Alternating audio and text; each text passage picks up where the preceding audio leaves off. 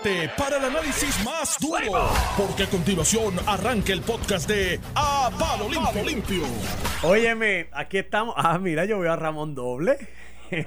y no tengo. mira. Buenos días. La, la mente quería darle mejor proyección a Noti1 y me puso las dos cámaras a mí. Buenos días, señoras y señores. Estamos aquí en su programa. A palo limpio. Y acaban de escuchar aquí, lunes. Al licenciado Iván Rivera Reyes y también está aquí Ramón Rosario Cortés. Buenos días, chicos. Buen día, Normando. Es un placer estar aquí contigo de nuevo. Mira, hoy es 19 de abril. Hasta las 12 de la noche. ¿Por qué regaron que era 10 fiesta hoy? Hoy no es 10 fiesta. Lo que pasa, sí, bueno, déjame explicar. Cuenta, cuenta, Hoy cuenta. es día de José de Diego.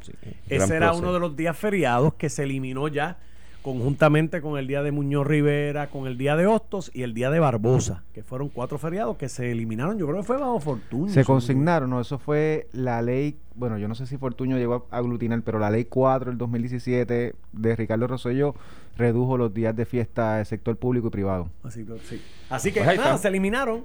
Este, Pero se, se- creo que ahora es el día de los próceres que se celebra otro día. Se, se, se Se juntaron consolidaron todos. en un día. Hay un día, yo creo que, ese- pero ese día fue el día de los presidentes, febrero. gobernadores y próceres, próceres. que ahí pues, que ese día celebra a cada cual. Si Muy tú quieres celebrar Washington, celebra Washington. Si Ah, quieres celebrar a Muñoz. Pues Muñoz. Si Es quieres verdad, celebrar verdad. a de Diego, pues de Diego. Sí, sí, sí, buena idea. Aparte de que aquí los días feriados, a- lejos de ser un día no laboral, ¿qué, qué más se hace con esos días? Lamentablemente, No se para honrar al Sí. prócer, ¿verdad? Sí, sí. La Nada. del mundo. Eh, Así que en, en balance neto, Es más, ¿Cuál era? te voy a decir más, el, el año pasado, bueno, el año pasado no, porque estaba la pandemia, pero dos años atrás, tres años atrás, el 4 de julio, que era una efeméride que pues, la independencia de Estados Unidos, yo siempre decía, tú celebras la del país que te colonizó, pero bueno, el asunto es que, que bajo Muñoz, los de Popular, los días 4 de julio eran más vistosos, mm, con celebraciones más, qué sé yo, como más efervescientes que incluso bajo gobiernos estadistas posteriores. O sea, el 4 de julio perdió Eh, en, el- en el escenario de. Puerto Rico no hay mucho que celebrar el 4 de julio. Más, se celebraban aquí a nivel político tanto el día de Muñoz como el día de Barbosa. el 25, El, el de- de- 25 de la del. Estado Libre Asociado y el día de Barbosa. Sí, eso fue perdiendo 25, pega cuando 27. yo vi un día de la Constitución en allá arriba en San Lorenzo. Sí, en el pueblo sí, ¿no? y, llegaron como 200 personas. y Yo Ramón digo, Vic "Mm, celebraba cada día más en Eh, lugares más, más pequeños. Más pequeño. el de Barbosa. El último El que último se- fue en la casa de Barbosa. Fue en la casa de Barbosa en la callecita en al la frente. callecita al frente, imagínate. Sí, sí. Pero nada, eso es toda la confusión. De hecho, tengo entendido que algunos sindicatos de gobierno mantienen por convenio ese día feriado y puede en ser las que no trabajen en corporaciones. algún lado. En las corporaciones públicas, cuando esto fue, me acuerdo, la ley 66. La ley también, 66. 2014. que bajo el gobierno de Alejandro García Padilla que se aprobó y de una reorganización de personal que después era el empleador único era más o menos lo mismo. Tú podías mover gente de sitio y, y se manejaba ese tema también.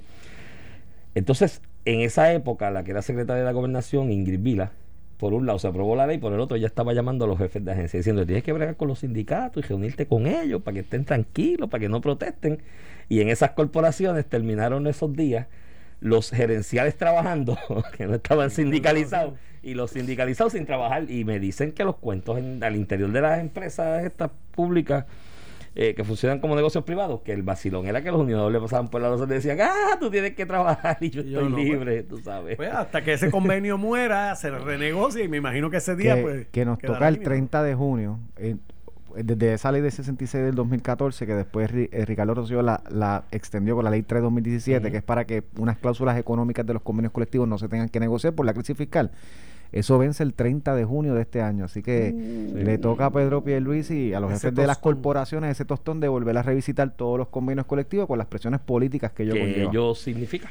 Pero Digo, seguimos en quiebra. si hay presiones, pero yo te voy a decir una cosa, Ramón, el tú negociar tu primer año de, del cuatrenio es menos presión que tú estar Sí, sin 30 lugar a de junio al año electoral. Sí, ¿No, te acuerdas lo que hace Lutiel todos los años bisiestos de elección? Una, una huelga y entonces el, el gobernador tenía que responder porque no podía crear un caos días Pero antes de la elección. mucho abogado de sindicatos se sigue pateando la lata para el frente y para el frente y para, Para el llegar ese año Para que electoral. llegue allí. Y esas reuniones allí en el Departamento del Trabajo son eternas y por cualquier cosa se suspenden y sigue así, está tres años negociándolo el convenio. Así que, pero digo, seguimos en quiebra, seguimos en una crisis fiscal.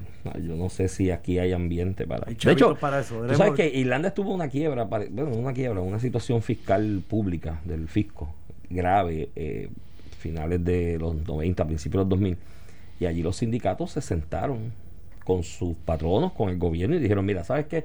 Estos convenios los vamos a dar en suspenso cuatro años porque tenemos que todos echar esto para adelante a remar y, y acá serán igual de magnánicos. Eh, no sé, pero allí salieron del hoyo. Los dejo, mira, hay COVID también en la cámara, la sesión la pospusieron para el jueves que un positivo y vacaciones. Mira, supongo eh, y es lamentable para el pueblo de Puerto Rico porque van al proyecto que se van a dejar de aprobar. Tú sabes que ellos han aprobado muchísimos proyectos durante ¿Cuántos proyectos han aprobado ya? Le mandaron los de el bet, el, el momento de irme y lo sigo escuchando. el, el único proyecto que ha enviado la Asamblea Legislativa al gobernador fue vetado durante el fin de semana, que fue el proyecto que invalidaba o, derogaba la ley 165 del 2020 y la ley 167 del 2020. Tal vez por ahí podemos... Por ahí podemos, comenzar. Porque también eso va a ¿Y los votos para ir por encima del veto? No ¡Eh! están, no están. políticamente no están. Eh. Mira, y eso y eso lo podemos enyuntar con, con una raya palego que se apunta el licenciado Rosario. El viernes, el viernes, el viernes, le ganamos el, caso. Bajo la sentencia, que podemos enyuntar los dos temas y lo podemos englobar en el tema de la elección especial del 16 de mayo de los delegados encaminada y viento en popa. Porque... Mira, y, que quiero dar un, poquito de contexto, ¿verdad? Luego de la elección, como ustedes saben, el 3 de noviembre una elección, en la plataforma de Pedro Pierluisi estaba eh, eh, cobijado, ¿verdad? Una promesa de que si la estadidad ganaba iba a utilizar todos los mecanismos para implementar ese mandato mayoritario del pueblo de Puerto Rico pidiendo la estadidad y específicamente se propuso establecer una delegación congresional que fuera electa directamente por el pueblo de Puerto Rico, que serían los que estuvieran encargados de ir a Washington y empujar el tema de la agenda de la estadidad exclusivamente, al punto que tienen que poner bajo juramento, que esa es su misión y eso es lo que van a destinar su esfuerzo a tiempo completo este, esa legislación se, se aprueba, se radica y se aprueba por ambos cuerpos. El caso de la ley 167, que es el de la delegación congresional, que es la próxima elección del 16 de mayo, se radica por la delegación del presidente de la Cámara a petición de Pedro Pierluisi y en la Cámara se aprueba, se convierte en ley. La 165 es un proyecto eh, de, la, de la autoría de la delegación del Partido Nuevo Progresista en el Senado.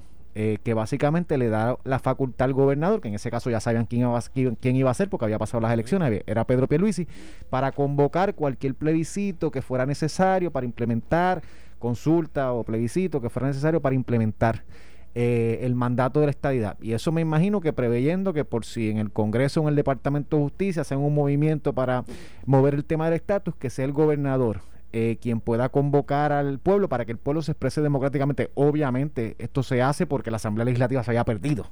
Así que básicamente lo que hicieron fue darle el poder al gobernador porque sabían que con la Asamblea Legislativa no se podía, eso desde el punto de vista político, desde el punto de vista eh, eh, democrático, pues en esencia lo que el gobernador puede no es implementar la estadía, es pedirle al pueblo de Puerto Rico que se exprese. Y en ese sentido, como ustedes saben, eh, el, proyecto de la Cámara número 23 se, presentó a principios de la sesión legislativa de esta administración para derogar esas dos leyes, 165 y 167, que son dos leyes distintas. Una es la 167, que es para la elección del 16 de mayo. La 165 es la que le permite al gobernador convocar otras elecciones para implementar el, el, el mandato de la estadidad. Eh, el proyecto de la Cámara 23 se aprobó en Cámara y Senado, se envió al gobernador la semana pasada, este, y el gobernador anunció este fin de semana que lo, lo acaba de vetar. Eso significa que la Asamblea Legislativa solamente lo puede implementar por ley si tiene dos terceras partes de ambos cuerpos en votos. Y eso no los tiene porque eh, apenas en la Cámara tienen mayoría más uno, o sea, la mayoría por un solo voto, 26 de 51, y en, la, y en el Senado de Puerto Rico tan siquiera tienen la mayoría, tienen 12 votos, y si le sumas las minorías en ambos cuerpos, no llegas a las dos terceras partes que requieres para pasarle por encima al veto al gobernador, así que yo creo que ese asunto que se notificó durante el fin de semana. Eso, es un veto, tiene 10 días para vetarlo expresamente. Entiendo que se vence el martes, ya lo anunció el fin de semana. Supongo que entre hoy y mañana estarán radicándolo formalmente en ambos cuerpos legislativos. Y siendo así, pues quedaba la otra pugna, porque Tatito Hernández no solamente con el proyecto de la Cámara 23 trató de invalidar ¿verdad? lo que fueron esas dos legislaciones, sino que radicó un pleito en el tribunal. Yo, fui abogado del Partido No Presiste en ese pleito. El viernes, el juez. Como eh, parte interventor. Alfonso, Alfonso Martínez Pionetti emitió una sentencia, básicamente, yo creo que muy, muy fundamentada, diciendo lo que toda persona, ¿verdad?, que, que Yo entiendo la parte política de Tatito Hernández como presidente de la Cámara, a veces que está combatiendo al gobernador, pero a nivel jurídico, toda persona con la que yo discutí este caso era bastante obvio, obvio que lo iban a desestimar porque se impugnaba una ley que no se había implementado. Aquí no había ninguna consulta al amparo de la ley 165. La consulta del próximo 16 de mayo es al amparo de otra ley que este pleito no lo impugnaba para nada. La gente decía, no, que quieren para la elección del 16 de mayo. No, este pleito no tiene nada que ver con eso. Simplemente impugnaba la facultad que se le había otorgado al gobernador de convocar elecciones que no se han convocado todavía. Así que el tribunal dijo que todavía no hay caso y controversia, eso es un requisito constitucional este, de la Constitución de Puerto Rico para ver un caso en el tribunal y pues ahí quedó todo. Tatito ha dicho que va a impugnar, eh, va a apelar esa decisión, veremos si ello ocurre, pero por ahí te lo dejo, Iván. Sí, ya habíamos previsto, eh, Ramón, que no, no le veíamos mucho futuro a esos proyectos de ley, porque obviamente pues al final del camino la quien tendría que firmarse por el gobernador, que era obvio y era anticipable que no lo iba a firmar, que lo iba a vetar incluso eh, de manera específica y que tampoco se cuenta con los votos ni en la Cámara ni en el Senado para ir sobre el veto del gobernador. Así que, tal y como señalamos y anticipamos, fue tiempo, dinero de los fondos públicos del pueblo de Puerto Rico tirado al zafacón simplemente para enviarle un mensaje a unas huestes, ¿no? Eh, partidistas, de este caso del Partido Popular Democrático, y los mismos de Victoria Ciudadana también, que, que dicen que ellos no apoyan ninguna fórmula de estatus en específico y que están abiertos a que todo el mundo participe, pero todo lo que puedan hacer por meterle un pie al asunto de la estadidad en el medio y darle su tropezón y su empujón hacia afuera a, los estadistas, pues lo hacen y no, y no disimulan. Es, un doble discurso ahí de parte de ellos. Y es lamentable que se gastara tanto tiempo y dinero del pueblo de Puerto Rico en unos proyectos que sabían que se iban a vetar. La otra vía, que sería la judicial, y luego de la impugnación del presupuesto por parte, o la impugnación no, el anuncio por parte del presidente de la Cámara, que pues lo hace como hemos señalado en otras ocasiones, como quizás el último que está tratando desde el Partido Popular de hacer algo para detener el avance de la estadidad y el crecimiento del PNP, pues tratará de llevarlo ahora después de que dijo de que no se iba a proveer el dinero, la Junta sacó las manos, se las lavó y dijo yo no me voy a meter en eso, eso es asunto de ustedes. Ante ello, el gobernador Pedro Pierluisi, también en su responsabilidad política como presidente del PNP, dijo, pues aquí están los chavos y se va a llevar a cabo. Eh, Viene una impugnación por ahí. Viene una impugnación y Tatito lo va a impugnar en los tribunales. Lo que pasa es que es lo mismo. O sea, creo que es dinero del pueblo que se va a perder porque es bastante claro. Primero, bajo la sección 402 de promesa, es bastante claro lo que puede o no puede hacer la Junta en, asuntos de asignación presupuestaria. Y segundo, el caso aquel impugnando la, el plebiscito estadidad sí o no que se llevó a cabo el 3 de noviembre, yo creo que el Tribunal Supremo dibujó la hoja de ruta de lo que es el parecer, bueno, no el parecer, fíjate, yo alguna gente trata de atribuirlo a que la mayoría de los miembros del Tribunal Supremo son miembros nombrados por administraciones del PNP o estadistas y que como estadistas es que entonces deciden. Yo no me desprendo de la escuela realista. La escuela realista de pensamiento jurídico es que tú tienes que tener en cuenta el trasfondo y las experiencias vividas de los jueces claro. a la hora de resolver, porque no es una cosa que se la quitan como una camisa y me la quité y ya de. No en balde, Aníbal Acevedo Vilá fue gobernador en el 2004 y la votación fue eh, según verdad el, el, partido del gobernador que nombró cada uno de los jueces. Entonces, eso es, una realidad. Y eso es una realidad. Y, que no significa que es que es ilegal o antiética. No, no, no, es que, los una jueces realidad vienen ya con, con, con, una manera de ver el derecho. Cuando yo hablo de las escuelas jurídicas, para los que no son abogados ¿no? Y, no han pasado por, por, por la experiencia de, de, estudiarlo, es que dentro de la teoría del derecho se, se estudian distintas escuelas de pensamiento que de alguna manera nos ayudan a entender la forma en que los jueces y en los casos de los cuerpos colegiados, de los tribunales colegiados como el Tribunal Supremo de Puerto Rico, nos ayudan a entender por qué el juez decide como decide. Y ahí está, pues, por ejemplo, la escuela positivista, que es el juez que se, atañe estrictamente a la letra de lo que dice la ley y si la ley no tiene la coma donde va, yo no resuelvo en contra de eso, aunque sea injusto. Por demás, y si es injusto, pues pena, lástima por ti, ve al, a la Asamblea Legislativa, que en el proceso democrático son quienes hacen la ley, y que la enmienden. Está la escuela de la sociología del derecho, que entonces te habla de eh, eh, otras vertientes de cómo se analiza el contexto social de la aplicación de la ley en momento determinado y si entiendes que la aplicación en ese contexto social es injusta, pues puedes de alguna manera hacer interpretaciones en contextualizadas a la realidad social del momento de esa ley. Y hay otra escuela de pensamiento que es la escuela eh, realista, que es la que dice, mira, el juez como ser humano tiene unas vivencias, tiene un trasfondo, tiene unas creencias y a la hora de resolver va a implementar conforme a esas experiencias, esa vivencia. Y ahí es donde lo que algunos denominan como una crítica y empiezan, bueno, aquí hay gente que le falta el respeto al más alto foro judicial al que quizás tengan que acudir en algún momento a resolver algo importante en su vida. Lo catalogan públicamente analistas y demás, algunos de ellos abogados lo catalogan como un comité del PNP. Ah, es un comité del PNP. No, no es así. Pero no era comité del Partido Popular antes. Claro. Eh, eh, bueno, hay algunos que son consistentes, lo han dicho de lado y lado, pero, pero el asunto es que yo lo veo desde un, punto de vista de la escuela realista del derecho, que pues hay unas vivencias que se tienen en consideración. Pero al margen de eso, al margen de ese análisis, de mi parte, yo entiendo que esa determinación del Tribunal Supremo de Puerto Rico sobre la ley que viabilizaba el plebiscito del 3 de noviembre estuvo muy bien fundamentada. Yo no soy estadista y me da la impresión que si yo hubiese tenido la toga puesta en ese momento hubiese resuelto igual. Bajo los mismos fundamentos porque son fundamentos de principios democráticos. Y al final del día es si las dos ramas políticas, que son las que tienen, porque eh, este es el gran hecho que tiene la rama judicial, los jueces que están allí nadie los eligió, no. nadie los validó.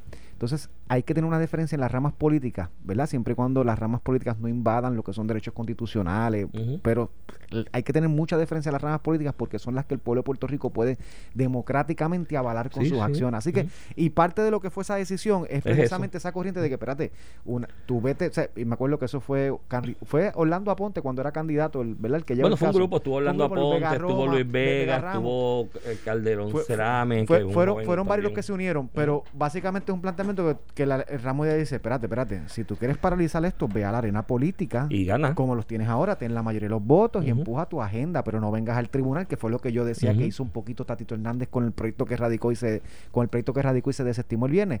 Lo que no puedes ganar porque no tienes las dos terceras partes del voto o porque no puedes convencer al gobernador que firme tu proyecto de la Cámara 23. No uses al tribunal para ello. No vengas porque perdiste allá a venir al tribunal a pedir auxilio, no papá, ganalo democráticamente allá con los votos. Eso, eso, eso es de, y en cuanto al tema del estatus, yo creo que sí en esa opinión del Tribunal Supremo, se establecieron varias cosas que para mí me quedan meridianamente claras.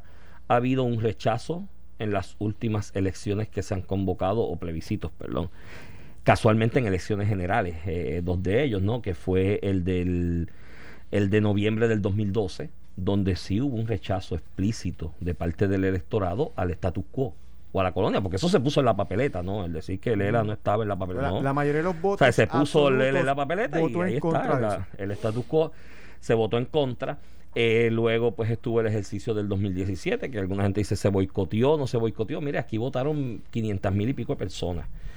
Que, cuando tú ves el resultado de la, del voto por la estadidad en las elecciones de noviembre eh, del 2020, está cerca. O sea, de 500 y pico mil de papeletas emitidas en un verano de año no electoral a 600 mil, ¿no? En un año electoral. No recuerdo cuánto fue la cantidad, pero sé que hubo Fueron 500 mil y pico. Fue como un 23% de, participación del el marco electoral, que, que, que, es un, que es un número ficticio, porque hay personas que no, no, viven en Puerto Rico. Esa lista se infló después de unas decisiones del Tribunal Federal y demás. Del 2012. Del 2012, que se inflaron y hay dos mil y pico de millones ahí de electores, pero la realidad es que no llega a eso jamás en la realidad práctica del Puerto Rico de hoy, en la realidad fáctica, en los hechos fácticos. El, el asunto es que tampoco estuvo muy lejos. Y yo creo que, mira, eh, ha habido unas manifestaciones explícitas de parte del electorado del país. Y vuelvo yo y me remito, Ramón, a lo que te he dicho en otras ocasiones. Yo no soy quien para, o sea, si para mí es válido, y yo aquí analizando esto contigo y mis expresiones públicas y mi diario vivir, ¿no? Yo manifiesto que la elección de noviembre fue válida para elegir un gobernador porque yo no, yo no he visto a nadie aquí que vaya allí y diga, mira, tú, esta elección no era válida por tal y tal razón, salte de gobernador. Eh, si fue válida para elegir los senadores y los que componen hoy la mayoría, aunque en el Senado no hay mayoría, los, si son válidos para la Cámara y para elegir lo que es la mayoría hoy de la Cámara. Si esos sufragios fueron válidos para todas esas instancias, para los alcaldes, que se eligieron 78 alcaldes, si fue válido para todos esos sufragios, sigo hoy sin un argumento indistintamente de que yo no sea estadista, sigo hoy sin un argumento para decir que ese voto no fue válido y esa fue la voluntad democrática del pueblo. como yo voy a tratar de entonces decir que cualquier acción que haga un gobernador, que dicho sea de paso es estadista, para poner en marcha esa voluntad del pueblo pues no es válida y que hay que impugnarla y que judicialmente no es sostenible o legalmente no es sostenible. No encuentro el fundamento. es lo mismo que si hubiese ganado la independencia y Juan Dalmao hubiese ganado la, gobernación, pues ¿quién le va a decir, mira, esa es la voluntad del pueblo? y, y estas cosas, a mí me gustan verlo como, como como tú lo analizas desde el punto de vista sustantivo, ¿verdad? También me gusta verlo desde el punto de vista político, ¿verdad? Y, yo entiendo que Rafael Tatito Hernández se proyecte como ese líder que defiende la base del PPD y la base del PPD no odia a otra persona más que no sea la figura del PNP. Así que, que esa guerra de utilizar este, los recursos judiciales para crear canales de comunicación con su base. Yo creo que es prudente, más en estos tiempos cuando hay una guerra abierta o de proyección, no, no, necesariamente una guerra abierta, pero han habido, de hecho, la última carta que José Luis Dalmau envía al Congreso de los Estados Unidos diciendo que Tatito Hernández no representa al Partido Popular. Es un ataque frontal en esa pelea interna y todo el mundo sabe que están, eh, ¿verdad?, en, un, en una competencia aquí en Orina más lejos este, por el Partido Popular y este e, esta proyección que Tadito utiliza con este pleito no es distinta a la que utilizó José Luis Dalmau cuando anunció que contrató a Charlie Black, cuando anunció que, cuando dijo en aquel mensaje del gobernador que bueno es el ELA. Así que eh, dentro de los escenarios políticos máximos cuando el candidato a la gobernación de un partido perdió, que está esta lucha interna por quién va a ser el próximo eh, líder, este tipo de controversias es normal y pues uno trata de proyectarse como el mayor fiscalizador posible. Eso lo trató de hacer, ¿verdad? Y un poquito, un poquito recordando.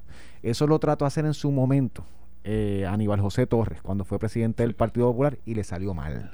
Porque en la fiscalización uno tiene que tener mucho cuidado cómo la hace. Y ahí te quiero amarrar un poquito con el tema que surgió el viernes con el presidente de la Asociación de Alcaldes, este Luis Javier Hernández, eh, que es el presidente de la Asociación de Alcaldes, que son esta agrupación que, que, agrupa a todos los alcaldes del Partido Popular, que hoy en día son mayoría creo que son 59, 30, 41 alcaldes populares los que hay. De 78. 41 alcaldes populares de, de 78 anunció el, el, viernes que él estaba en contra de lo que hizo el gobernador y que iban a meter, iban a implementar Su propia sus propias órdenes ejecutivas en cada uno de los municipios para hacer las restricciones que el gobernador no quiso. Va un poco tratando de proyectarse a la altura del gobernador. Si todo el mundo está tratando de proyectarse a la altura del gobernador, lo hizo José Luis Dalmau el mensaje del gobernador lo hice, lo hace Tatito Hernández cuando demanda al gobernador y lo hace el presidente de la asociación de alcaldes que también es, de todo sabido que aspira a retar al gobernador y convertirse en el presidente del Partido Popular.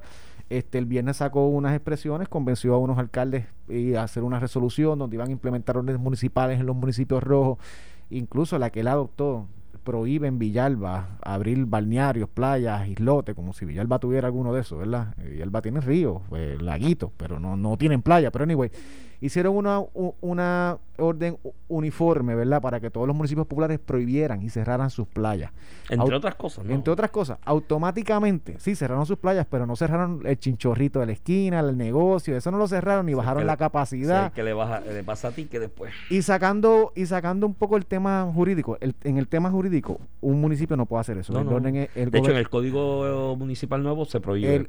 El, se prohíbe, pero el gobernador bajo la ley 20, declaración de emergencia, incluso puede eh, pedirle a las policías municipales que le respondan directamente al gobierno central. O sea, esto es como cuando la Guardia Nacional, cuando el presidente de los Estados Unidos dice la Guardia Nacional de Puerto Rico es mía, y así mismo puede hacer el gobernador con los municipios.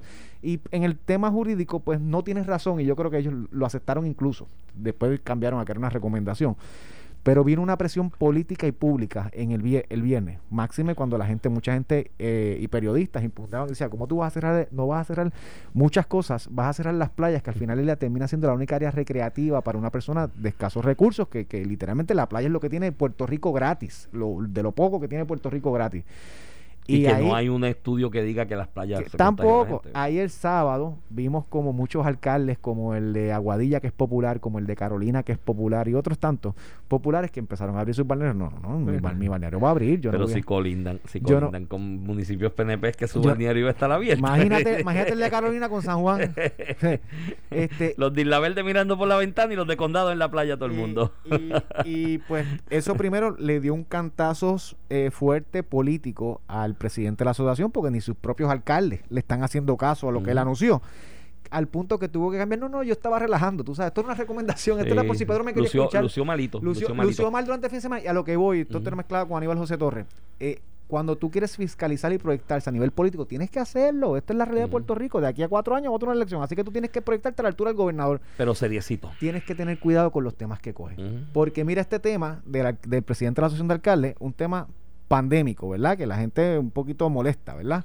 Y segundo, quedaste mal, se quedaste hasta con falta de liderato con los tuyos Con los propios. tuyos. ¿Cómo yo te voy a poner a ti de gobernador cuando ni los tuyos te respetan? Entonces, pues, eh, tienes que tener cuidado con qué temas escoges eh, para No. pasar lo que pasó Y el presidente crea- de la Asociación de Alcaldes este fin de Y semana. le crea un problema porque él está utilizando el asunto de la presidencia de alcaldes que de- llegó a ella de manera incidental, ¿no? Otras razones de enfermedad de alguien anterior. Pero el asunto es que queda mal hasta con el propio gremio o el propio grupo que está utilizando quizás como plataforma de exposición mediática, porque nadie va a mirar al alcalde Villalba si no es porque es presidente de la Asociación de Alcaldes. Y está utilizando esa, esa entidad para plataforma de exposición de él, quizás con aspiraciones eh, futuras de, de, de otro índole dentro de la crisis de liderazgo que padece el Partido Popular en este momento. Y te estás creando un problema ya interno, porque yo estoy seguro que ahora mismo tiene que haber más de un alcalde asociado diciendo, no, no, este tipo no puede ser el presidente de nuevo. el alcalde para el próximo, creo que creo, creo que es cada, cada cuatro años. El alcalde años, de no. Carolina y el de Villalba abiertamente al otro día. No, no, papá, mis playas van a. Aguadilla van a fue el primero, vienes. el de Aguadilla tiene añasco al lado, Sí. prácticamente. Y Si no me, me las playas, voy para añasco. ¿Sabes? Además de la otra expresión, hizo dos expresiones más en el contexto de lo que hizo el viernes. Porque entonces el problema es si tanto alcalde se te bajó del bote, ¿con quién tú consultaste esto? ¿Cómo se votó esto? ¿Cómo tú llegaste a decir que la asociación de alcaldes asumió esta posición cuando tenía tanta disidencia dentro, no tanta reserva dentro? Número dos, rápido dijo que el presidente de la Federación de Alcaldes lo había llamado y que se iba a montar también en esa, diciendo que yo estoy tan bien que hasta el presidente, y después salió Ángel Pérez, creo que es el Pérez. presidente de la Federación, y dijo, no, yo no, yo no, no me he montado en eso, y lo desmintió a la hora, hora y media que hizo la expresión. Y tercero, hizo otra expresión que para mí fue tan demagógica y pues lo siento porque la hizo públicamente frente a un periodista y el periodista yo decía, pero gallo, pregúntale esto. El tipo dice dentro de su alocución y lo que él señala, que es el, creo que debe ser el futuro, el manejo de la pandemia, abrir los centros de vacunación 24/7, que siete días a la semana estemos 24 horas vacunando. Y yo dije, pero ven acá, tú tienes un bache de, de- Eh. tienes un batch de, de, de, de- de vacunas allá en Villalba. Sí, sí, en Porque yo puedo abrir los centros de Si vacunación en Villalba 24/7, tiene- si pero no si no tengo- vacunas, ¿qué hago si, con si ellas? en Villalba tú tienes un millón de vacunas, vamos a hacerlo Por mañana. y lo hacemos en Villalba Sí, sí, y vamos sí. en caravana todos allá en peregrinación para Villalba y nos vacunamos. El problema de que, que una vacunación no puede ser 24-7 en todos los centros de vacunación Es que no hay vacunas. Las redes de Puerto Rico crecimos 100 mil vacunas semanales, punto. Y, y se distribuyen de acuerdo a las que llegan y a veces no llegan las 100 porque llegan 20 menos. Porque el pasa caso de algo. Johnson Johnson, que hemos perdido 30 mil vacunas semanales por, la pausa que le dieron a esa vacuna. Entonces, cuando él dice, hay que, esto es porque el gobernador no quiere, tiene que poner los recursos para que vacunar 24-7, 24 horas al día, 7 horas a la semana sin parar y poner los recursos para ello. que Yo, pero y las vacunas, Y no, pero lo que yo lamento es que el periodista, el periodista no le dijo, pero hay vacunas para eso, porque son cosas que a lo mejor se caen de la en mata. el futuro habrá vacunas para eso. Hoy no, en la Hoy no las hay, entonces lució, lució politiquerito y lo que entonces nos lleva a lo que nosotros analizamos aquí el jueves y el viernes, ¿no? Cuando yo te comenté que por cosas de, yo tiré un comentario en las redes sociales y cuando vi las reacciones y de quiénes venían las reacciones, me di cuenta que en el intento de crear histeria, con el incremento incidental, de contagios y de hospitalizaciones en esta coyuntura histórica después de dos semanas después de Semana Santa, lo que hay detrás es una agenda político partidista, porque las reacciones fueron de los usual suspect que cargan la agenda político partidista y segundo, cuando tú le hacías preguntas a esa gente que estaban en esa agenda sobre lo que estaban planteando, nadie te la podía contestar. Todo el mundo se iba por las ramas. Así que Mira, Iván, con eso, Con eso es que estamos bregando. Vamos a regresar a hablar de, Educación. de la Secretaría de Educación de la nueva, eh, y, Sí, porque ya y de la nueva regla de HOT que se supone que ayuda a implementar en Puerto Rico 8.2 billones de dólares. eso es un montón de chavos. Vamos a la pausa y regresamos en breve. Estás escuchando el podcast de A Palo Limpio de Noti1630. Al licenciado Ramón Luis Rosario Cortés y Valiente. De lunes a viernes. De lunes a de viernes. todas las mañanas, de lunes a viernes, obviamente. No, no sé, si quieren acompañamos sábado también. No, no, a yo tengo suficiente lunes a viernes. No es tanto el martirio. yo tengo suficiente. Mira, eh, tenemos que hablar de educación. El fin de semana sábado se anuncia, bueno, lo que era la crónica de una muerte anunciada. Pues Tuvo sus altas y bajas. Tú- yo- Estuvo yo- en carrera algún incluso, momento. no, recuerdo que nosotros justo Nos de- referimos a la secretaria de Educación nominada anterior. nominada, Elba sí, Elba Ponte, Ponte. Justo el después de su, de su alocución o su vista de interpelación en la Cámara, yo pensaba pues que se le había dado todo lo que necesitaba el Partido Popular para poder oponerse de manera razonable al nombramiento. Eh, la Cámara recomendó colgar el nombramiento al Senado, una cosa atípica, pero radicó un informe diciendo que el Senado debía no, no, no confirmarla. José Luis Dalmau sacó un poquito de pecho y dijo, no, no, no, yo no le hago caso a la Cámara. Yo voy a esperar eh, que se abran las escuelas y la voy a juzgar por sus acciones. Pues las escuelas abrieron y fueron un éxito. Obviamente después de ello ocurrió un, un- un- una serie de noticias sobre movimientos que hizo Elba Ponte en, el, en la Secretaría de Educación que trajeron problemas a nivel público pero también a nivel interno del partido, una guerra abierta eh, en, dentro del partido con funcionarios eh, que se, se- ¿verdad? que se reconocen como miembros del Partido No Progresista, pero que entre ellos tenían una disputa política. Este, el sábado eh, se refleja, ¿verdad? Una recomendación de un proyecto eh, negativo eh, en relación al nombramiento de Elba Ponte como secretaria de Educación. El gobernador dice que habló con el presidente del Senado, que este le afirmó que no tenía los votos.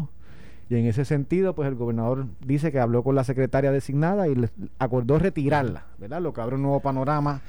Que debe Puerto ser el- que la decisión de ella al final del camino fue esa, ¿no? Eh, porque a la larga se le mantiene esa deferencia al designado. Si ella decía que me cuelguen allí en la Sí, yo, y yo te aseguro que también hay llamadas que, le, que, que el gobernador les dice, mira, yo te voy a retirar. No, bueno, te voy a retirar. Vamos a decir que tú también quieres que yo te retire. Esto es como la yo, yo viví esto tantas veces. Yo fui asesor legal principal cuando Marcos Rodríguez Era secretario de la gobernación, Iván. Y él tenía dos cartitas. tiempos. Y él tenía dos cartitas. Yo, co- como asesor legal de Fortaleza, pues yo tenía que estar en estas reuniones, dos cartitas. Y una cartita era eh, renunciando, Y le agradezco mucho, y otra era te estoy votando. Y le entregaba las dos cartitas así y le decía, ¿Cuál tú quieres? ¿Cuál tú quieres firmar para que salga ya públicamente? y obviamente mucha gente, pues, ah, La resistencia. Sí, sí, sí, voy a renunciar, no te preocupes, no me digas ya que Bueno, no pero es que es la mejor manera de salir. pues, y- pues, sí, no, es una manera elegante. Esto, esto no pasa solamente a nivel privado, eh, en lo público, también Pasa pasa a nivel privado. privado. Eh, donde hay una diferencia, mira, presentamos una renuncia. Pues yo no te estoy diciendo que este es el caso, pero pudo muy bien sido que el gobernador le diga, mira, yo voy a retirar tu nombramiento, yo no, ¿para qué te voy a exponer a esta posición? Yo tengo que estar ya buscando un secretario nuevo, a esperar que se reúna el Senado nuevamente para crearme una vacante que yo sé que va a ocurrir, o que yo pienso que va a ocurrir, o simplemente no quiero dar esta pelea por ti. Eso, pues, eso pasa. Mira, yo pues viendo ups and downs, estoy descontento por unas cosas que tú hiciste. Este, y también tengo este bollete en el Senado, yo no voy a esta pelea. Yo voy a buscar mi sustituto ya, que me imagino que habrá estado en ese proceso por, por semanas, porque era una, era una posibilidad real y otras cosas tú las tienes que prever. Y si no me confirman la secretaria, que yo voy a hacer? Y pues han salido a relucir el nombre de un, de un sinnúmero de personas eh, para ocupar el puesto, entre Yo ellas te digo quién va ganando. Entre ellas Yanis, Yan- Ya- Yanicia, Yanira Raíces Vega, ¿verdad? Que la tuvimos aquí, de hecho, para, el- para la apertura escolar la tuvimos aquí en entrevista, Eh, una, y una como- comunicadora excelente. Comunica muy bien, creo que la posición de secretario o secretaria de educación, más allá del conocimiento sobre el departamento, que ya lo tiene, porque estaba ahí en, en las entrañas del monstruo, comunica muy bien, la comunicación es bien importante en estas áreas. Y Yo- tiene mucho favor de los alcaldes, porque me dicen que en la región educativa de Bayamón, Sí, los alcaldes que... rojos y azules tienen una muy buena Rojo y Azul es personalidad. que es de la que coge el teléfono, le atiende Mira, las llamadas, los respeta, les da su espacio. Y a lo que tú dices, Iván, y yo fui secretario de Asuntos Públicos, yo creo que en la figura del secretario, el 60%, no la mitad, el 60% es comunicación. O un poquito más. ¿Cómo, ¿Cómo tú proyectas la agencia? Lo bueno y lo malo. O sea, lo bueno, ¿cómo lo proyectas para que la gente sepa que está haciendo algo bueno? Lo malo, ¿cómo tú atiendes mediáticamente un nicho que siempre van a surgir en la agencia? Los grandes secretarios, eh, mírate el caso de Alejandro García Padilla, que fue un gran secretario del DACO, terminó siendo gobernador. Es Era un comunicador de primer orden. Estaba Eso todo el tiempo en la calle, comunicaba cuando se met... para, ese, para ese tiempo estaban las, las, farma- la- las gasolineras con precios abismales, a peso el litro. Y él se, se proyectó comunicando bien como un fiscalizador de, de alguien que estaba usando, ¿verdad? Que se veía que estaba se usando como, co- contra el consumidor. Más de la mitad no es una cuestión de ejecución. Para la ejecución tú tienes los directores, tienes los subsecretarios, tienes- es una cuestión de cómo yo proyecto la agencia. Y en ese sentido, pues, eh, ya- si llegara a ser, ¿verdad? La, la nominada Yanira Raíces, pues esa parte la tiene mezclada, que tiene un doctorado en, en educación, nadie puede decir que no tiene el conocimiento pe- pericial, ¿verdad? Eh, ha estado muchísimos años en el Departamento de Educación. Yo trabajé con ella, ella como directora de Bayamón, yo obviamente en Fortaleza, pero con los issues de las escuelas. Este, y tengo que, tengo que decirte que tanto los representantes del Partido Popular, que son los que usualmente bregan, más allá que los senadores, los, representantes son los más que bregan con los directores regionales de las escuelas. Porque son las Eh, necesidades directas de los sí, pueblos. son ahí en el pueblito. Este, y los alcaldes, de hecho, eh, eh, la alcaldesa de eh, Carmen Maldonado, la alcaldesa de Morovis, que está en la región de Bayamón, eh, la región de Bayamón contiene como 10 pueblos, 12 pueblos, eh, y uno de ellos es Morovis. Hoy sacó diciendo expresiones que si ella tienen tremenda tre- tre- tremenda sí. candidata porque a pesar de que pues se le vincula con el Partido No Progresista, no en balde en la administración del Partido No. Progresista. Ujú. Es una persona con lo que con la que ella por años ha tenido, ¿verdad? La, la oportunidad de llamar y resolver.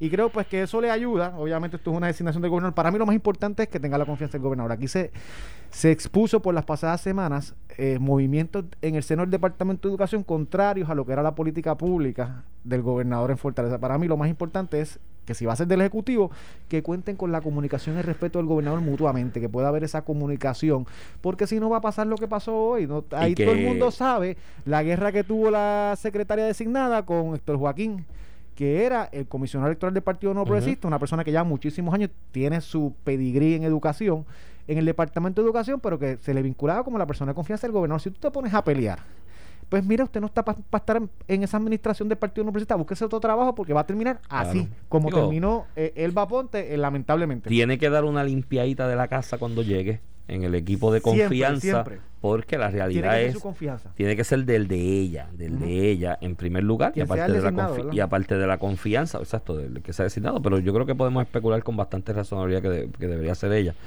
Eh, que sea de su confianza y segundo, con competencia y capacidad y talante, ¿no? Y conocimiento, gente competente de primer orden.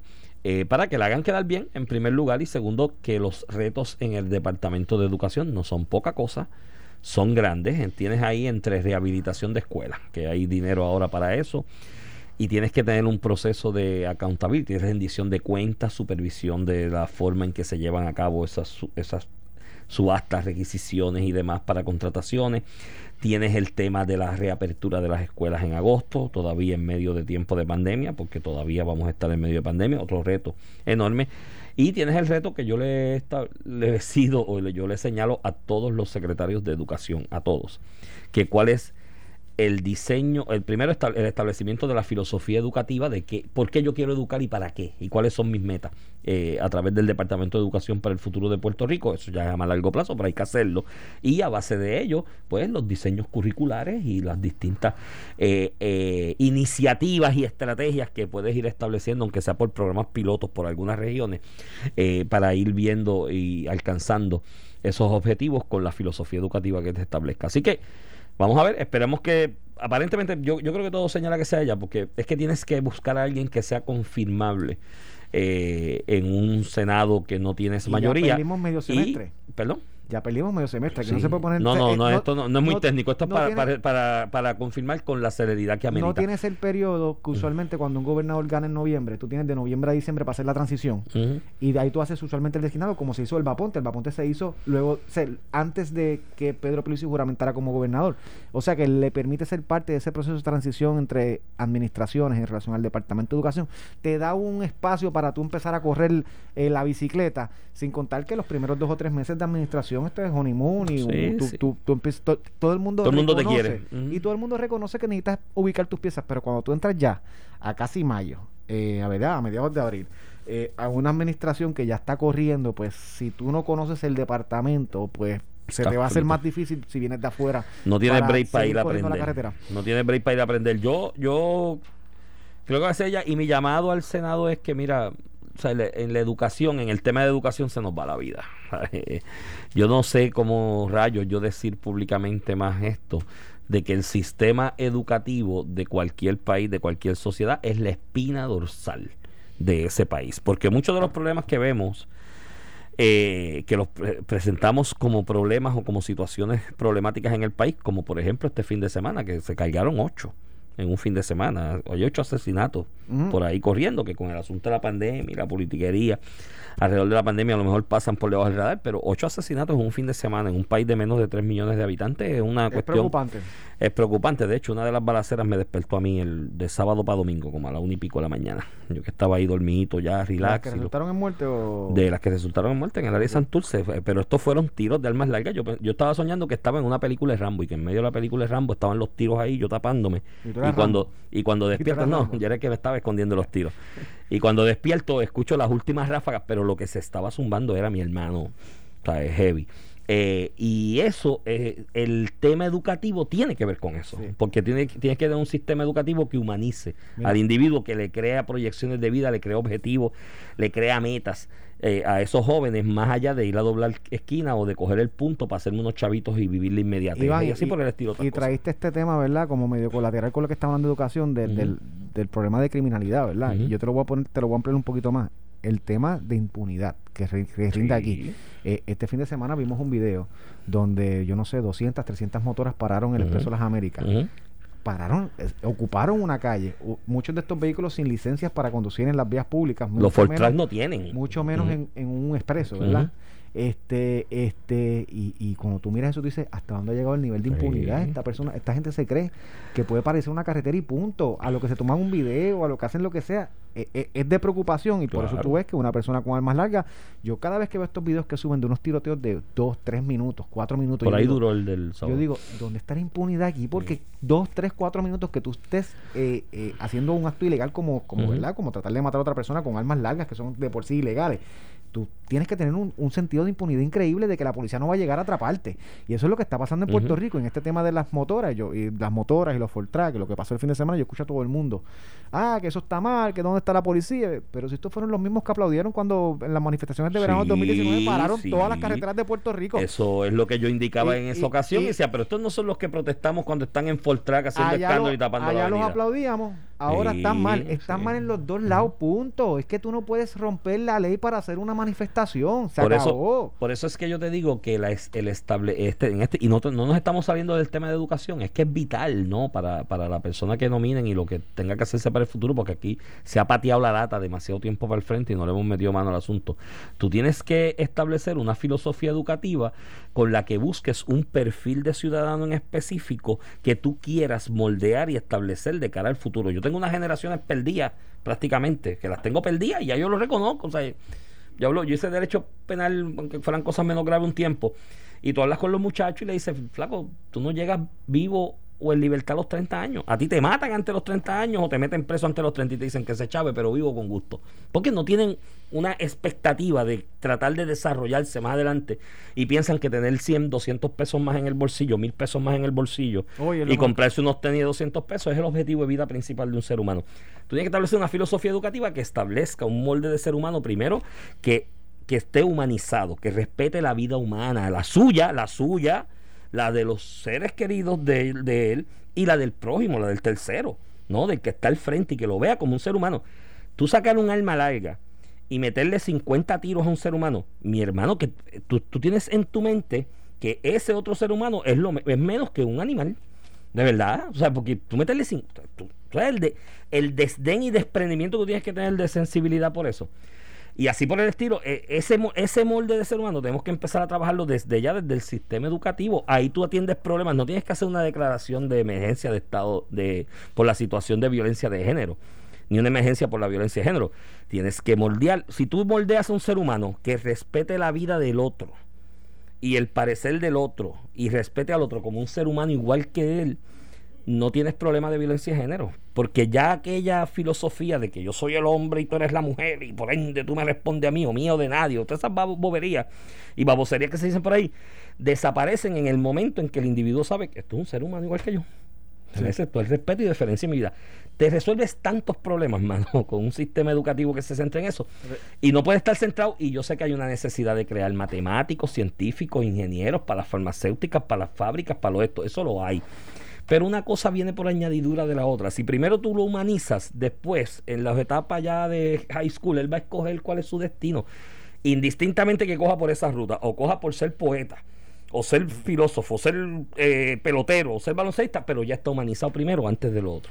Mira Iván, y, en temas un poquito más positivos para Puerto Rico, este, el gobernador anunció durante el día de ayer que el Departamento de Vivienda Federal, ¿verdad? conocido como HOT por sus siglas en inglés, anunció que los 8.200 millones de dólares eh, del programa CDBG-RDR, que son este programa de, ¿verdad? De, de, recuperación de vivienda eh, que administra el Departamento eh, de la Vivienda Local, con una asignación que se hizo a nivel federal luego del huracán los huracanes Irma y María en el 2017, eh, que han eliminado pues esos dos procesos, esas dos, eso, entre otras, esas dos capas que más tiempo eh, tardaban en poder desembolsar los fondos tanto a los municipios como a los ciudadanos. Eh, en el sentido de que ya no se le va a exigir el, el, el, asesor financiero que tenía que hacer una evaluación externa para el desembolso de los fondos entre el gobierno federal y el gobierno estatal y que ya no se va a requerir la certificación que tenía que emitir la Junta de Supervisión Fiscal de cumplimiento con el plan fiscal en la utilización de los fondos. Eso pues permitirá, y lo dice tanto el presidente de la Asociación de Alcaldes, Luis Javier Hernández, como Ángel Pérez de la Asociación de, de, la Federación de Alcaldes, que va a permitir pues que los municipios empiecen a recibir de forma inmediata esos fondos y 8.200 millones de dólares, Iván, eso es un montón de dinero. Si Pedro Pierluisi logra poner, y ahora paso a la parte política, eh, que no necesariamente se, es atribuir a Pedro Pierluisi, pero sí lo, porque no, él no estaba aquí cuando pasó el huracán, por lo menos desde el punto de vista de gobierno, no lo solicitó. Sí, pero, si la gente va a recordar el que se los ponga en la mano. En efecto, si él, este paso que logró, que verdad que el gobierno federal le diera un espaldarazo que no se le dio a pasadas administraciones cuando estaba Donald Trump, si él logra que ese espaldarazo que le da la administración de Biden de poder utilizar estos 8.200 millones esos 8.200 millones eh, se implementan en Puerto Rico, yo te garantizo que va a ser a nivel eh, de Puerto Rico bueno, pero a nivel político de la figura del gobernador va a ser eh, abismal. Aquí la gente habla de los 90, cuando Pedro Rosselló y, Bill Clinton a nivel nacional eh, tenían unos